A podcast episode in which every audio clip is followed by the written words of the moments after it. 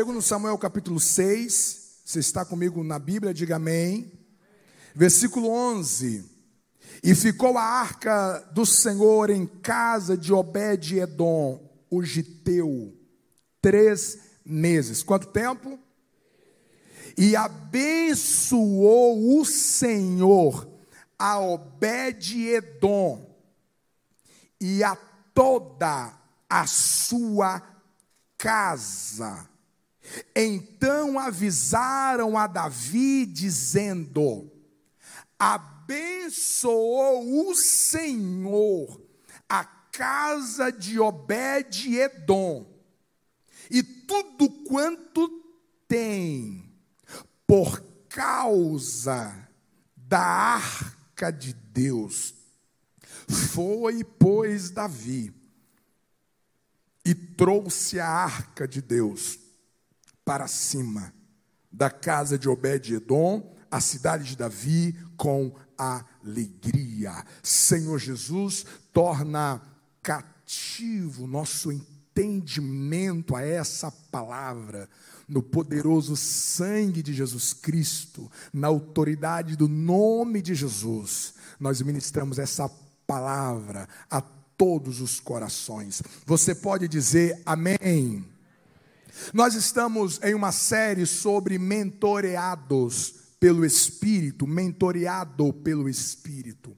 E nós estaremos destacando em alguns encontros algumas áreas importantes que nós consideramos centrais para que você dê atenção e invoque e ore e clame para que o Espírito Santo venha mentorear a sua vida. Nós falamos semana passada a respeito emoções mentoreadas pelo Espírito. Hoje nós vamos dar um start nesses próximos encontros. Nós estaremos falando sobre família mentoreada pelo Espírito. É interessante porque quando eu pedi para o pastor Alexandre uh, dirigir o culto hoje, eu apenas disse: dirija. E percebe que as orações específicas, as intervenções de ministrações foram totalmente concentradas no tema de família. Eu sei que você faz parte da nossa quinta da esperança. Mas eu quero que você, nessas próximas quintas-feiras, reforce o seu compromisso de estar aqui, porque aquilo que você vai ouvir deste altar, você nunca ouviria, nunca ouviria de uma psicóloga. Por mais excelente que ela seja, mas a base a base, o fundamento da psicologia não se compara com o que as escrituras têm a falar sobre família. Não estou apequenando a ciência do comportamento humano, só estou colocando no devido lugar as escrituras em relação a qualquer saber. Porque talvez você diz assim, é sobre família, eu já fui num coach, ah, eu já fui na minha psicóloga, ah, eu já li um livro lá de autoajuda sobre isso. Cada realidade dessa, dentro da sua sanidade, dentro da sua lucidez, tem o seu grau de cooperação. Não devemos descartar nada disso, mas eu te garanto que nada se compara as raízes que as Escrituras têm a te dizer a respeito dessa jornada. Esta noite eu vou apenas preparar o cenário e quero, com muita humildade, trazer a você algumas razões por que, que você não pode perder as nossas próximas quintas-feiras? Por que, que você deve orar para que o Espírito Santo venha mentorear a sua casa, a sua família e o seu casamento. A questão é essa, porque o nosso lar precisa da mentoria do Espírito Santo. Primeiro, porque a natureza humana ela é complexa. Juntas, ela é ainda mais complexa. Você imagina que quando nós estamos falando de família, nós estamos falando de um casamento, nós estamos falando da junção, nós estamos falando da combinação de dois seres que provavelmente tenha nascido em extremos do nosso país, tenha sido criado em culturas totalmente antagônicas em algumas situações. Então, de repente, alguém casa e o marido gosta lá de uh, chupar manga com farinha. Você conhece alguém isso? Eu não conheço, mas deve que tem. Aí, de repente, o marido ama fazer isso, mas a esposa disse: Eca, que coisa horrível. Esses dois vão morar na mesma casa. Este homem, ele é fascinado em chegar do trabalho, tomar o seu banho, sentar no sofá, assistir o seu programa ou cuidar lá do, do seu hobby. Essa mulher, ela ama viajar. Ela gosta de chegar à noite, ah, vamos para tal lugar, chega nas férias, ela faz uma programação, só que são dois mundos totalmente diferentes. Você imagina essas duas pessoas que foram criadas por pais totalmente distintos. E essas informações no namoro, elas não vêm. Geralmente no namoro se concentra assim, sempre os dois se encontram, os dois muito bem arrumadinho, ela sempre muito arrumada, ele muito bem cheiroso. Um namoro sempre tem aquele romance, aquele brilho nos olhos, aquelas mil palavras de amor. E no namoro, aquilo que deveria conversar, aquilo que deveria conhecer, sobre presente, sobre passado, sobre futuro. Não. Os jovens acham que namorar tem de beijar, tem de beijar, tem de beijar. Como dizia lá na minha terra, tem de dar nó na língua. É no namoro. Só que namoro, namoro é para conhecer os mundos. O namoro é para você conhecer o perfil, é para você conhecer o plano de vida. É para você conhecer sobre o futuro. E às vezes essas informações, elas ficam muito uh, uh, camufladas, elas ficam debaixo da superfície. Aí quando casa, aí o vulcão entra em erupção.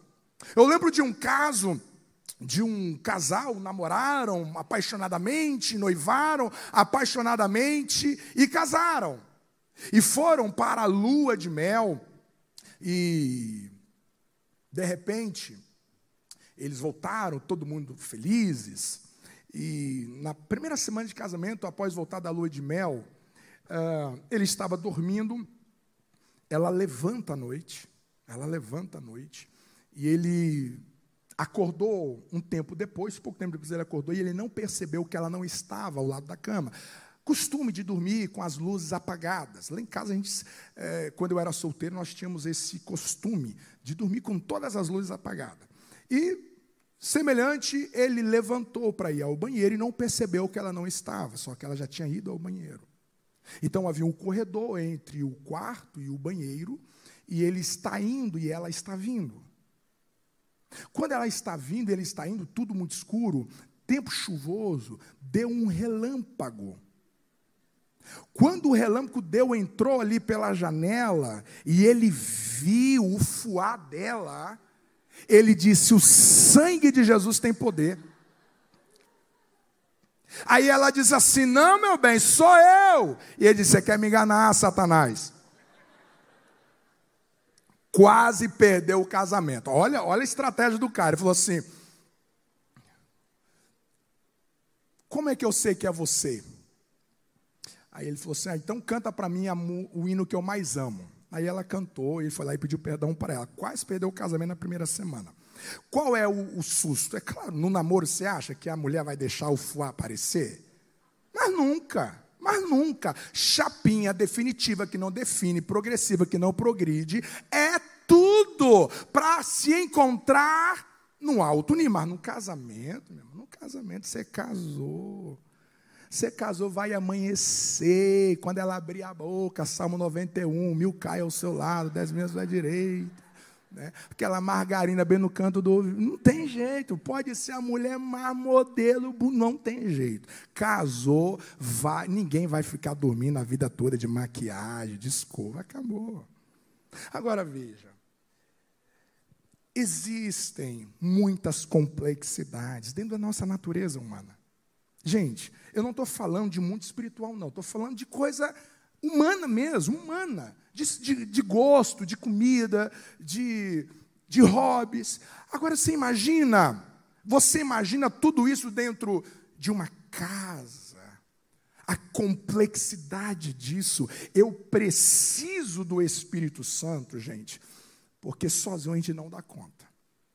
Não dá conta. As nossas manias. Eu lembro que quando eu era solteiro, eu tinha uma mania, eu tinha muita alergia, eu tinha uma mania de dormir com a minha toalha que eu havia enxugado do banho, enrolada no travesseiro.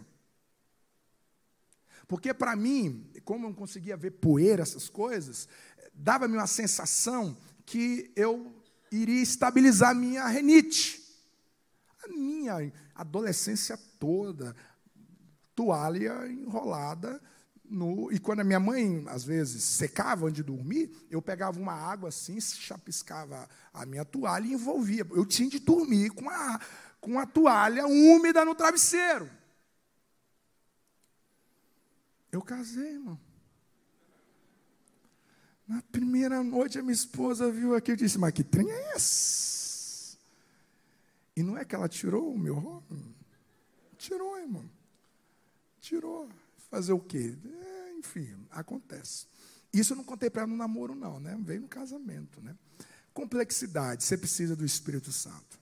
Diga aí para quem está ao seu lado, você é muito complexo.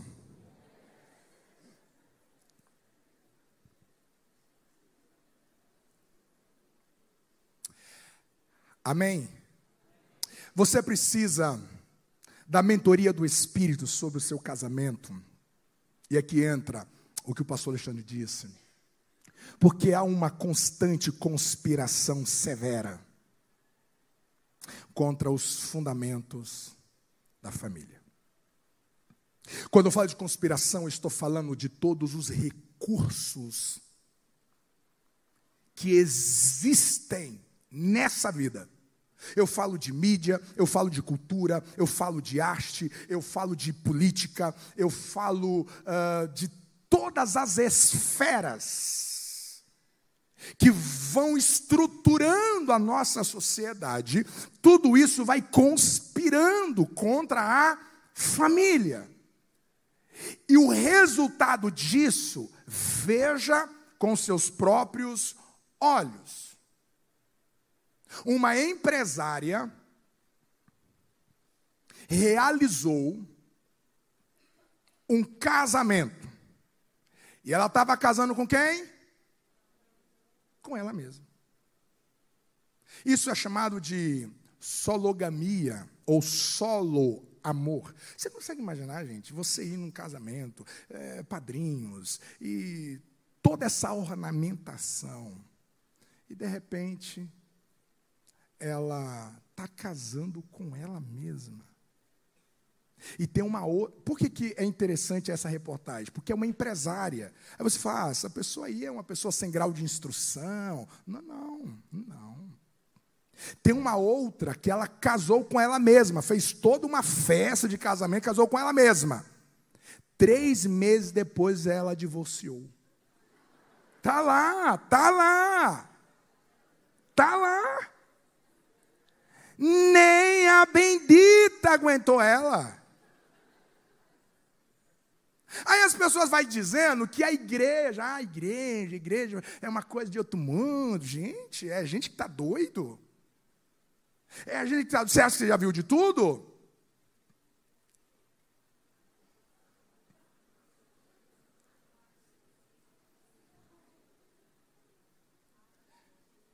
Está lá a reportagem.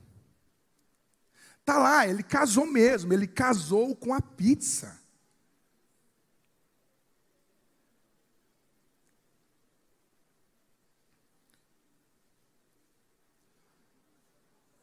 Um prefeito casou com jacaré.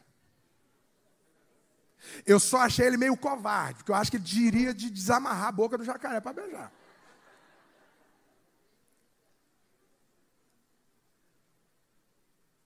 Gente, a, a minha pergunta é: o que está acontecendo com o que nós estamos chamando de família? Não são casos isolados, pessoas casando com cavalo, com cachorro. Gente, aquilo que Deus fez de maneira mais criteriosa e sublime quando Deus decidiu criar, Ele cria com o poder da Sua palavra. Mas quando Ele vai fazer a família, Ele o fará com as Suas próprias mãos, dizendo assim: Olha, eu pessoalmente vou construir este projeto, porque ele é muito valioso para mim. Nós precisamos ser mentoreados pelo Espírito, porque existe uma conspiração, e você vai acompanhar nessa jornada narrativas que possivelmente já esteja infiltrado na maneira como você está tratando um ao outro. A maneira como você está lidando com seu pai, com a sua mãe, essas narrativas sutis que vão minando o fundamento. Eu lembro de uma vez, numa Quinta da Esperança, após o culto, um casal pediu para orar por eles, há muito tempo atrás. Enquanto eu orava, Deus me deu uma visão no meu espírito de um, um, um edifício, e Deus me mostrou os alicerces desse edifício esfarelando. Existem famílias que estão esfarelando aquilo que deveria sustentar, aquilo que deveria, com muita solidez, afirmar os embates dessa casa. Nós precisamos do Espírito, porque existe uma conspiração, e sozinho, não. Você pode colocar o seu filho na melhor escola de princípio cristão do mundo se você falhar da porta de casa para dentro, não será suficiente. E ainda que o seu filho nunca consiga estudar em uma escola particular, mas se você cumprir o seu papel de pai, da porta para dentro, ele sobreviverá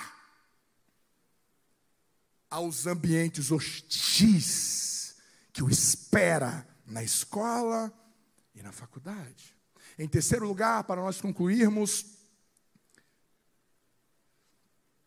nós precisamos da mentoria do Espírito, porque as tensões nos dificulta em usar as ferramentas certas.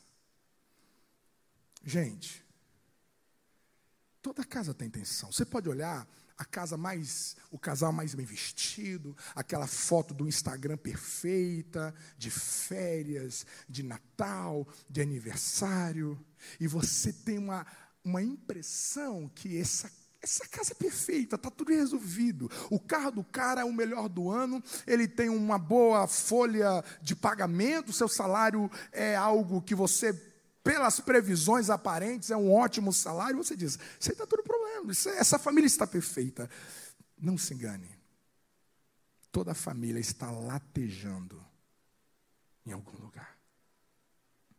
Não pensa que nós, pastores, as nossas famílias, nós não temos desafios. Vou contar algumas experiências da minha vida nessa jornada, para você entender que as tensões vêm. O problema é que quando as tensões vêm, as suas ferramentas, você está tão à flor da pele, você está tão apavorado, você está com tanto ódio, você está tão revoltado, você está tão frustrado, você está tão desapontada que você pega uma ferramenta equivocada. Aquilo que era para parar a unha é para afiar a unha. Aquilo que era para amenizar o incêndio, vai multiplicar o incêndio. Ferramentas erradas. E talvez o problema que você está enfrentando com o filho, com a filha, com o pai, com a mãe, com o cônjuge, não é que seja um, uma causa impossível, é que a sua ferramenta está inadequada. E se você continuar, a queda será livre e letal. Olha o que a gente faz quando nós estamos sob tensão.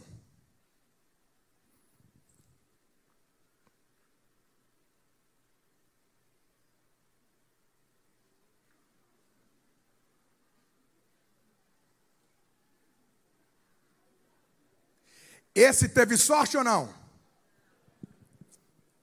O que coloca na cabeça de um homem que a solução do casamento dele era roubar um banco para ser preso? E na cabeça dele isso ia dar certo porque ele ia ficar longe da esposa, só que ele é condenado à prisão domiciliar. O que faz esse homem acreditar que homem sai de casa para pedalar após briga com a esposa e pedala 8 mil km. Quem diz que essa ferramenta é a melhor para resolver? A mãe solteira que se disfarçou de pai no aniversário do filho, será que essa é a melhor ferramenta? É a melhor ferramenta? Existe uma que não deu para eu colocar aqui, que aconteceu em Belo Horizonte, uma professora. Ela roubou um urso na loja para ser presa. E ela foi presa, e o delegado foi. É, não é entrevistar, interrogar. Foi interrogar ela.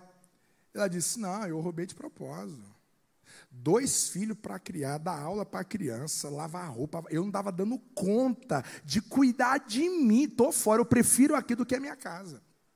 E o marido quis, quis não, ele pagou o, o advogado. Isso deu notícia. Isso, aqui não é conversa, gente.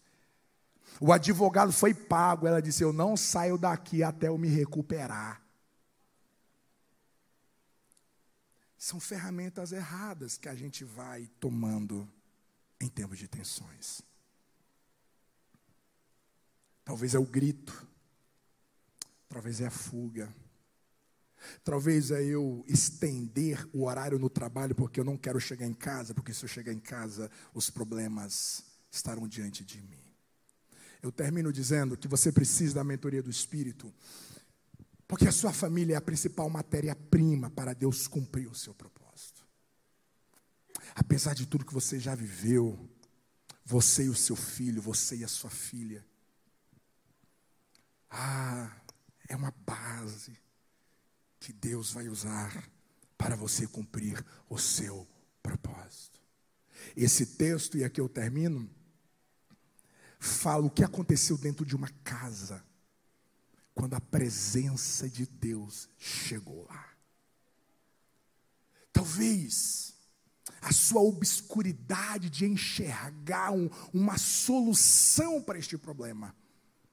É porque falta um mentor, falta uma presença instrutiva de Deus para orientar as suas palavras, para orientar as suas estratégias. A Bíblia diz que o meu povo é destruído porque lhe falta conhecimento. Muitas vezes a sua casa está se destruindo, não é porque você é uma pessoa má, não é porque você é uma pessoa ruim, é porque você nunca aprendeu sobre isso. A referência que você tem dentro de casa é um exemplo péssimo. E você tem lidado com a sua família de maneira tão equivocada. E o Espírito Santo está dizendo: eu quero ser o mentor da sua família. Se a minha presença fluir na sua casa, independente do que aconteceu, essa palavra te garante, vai ter vitória no endereço do seu lar, vai ter milagres na sua casa. Você crê nisso? Aplauda o nome do Senhor Jesus.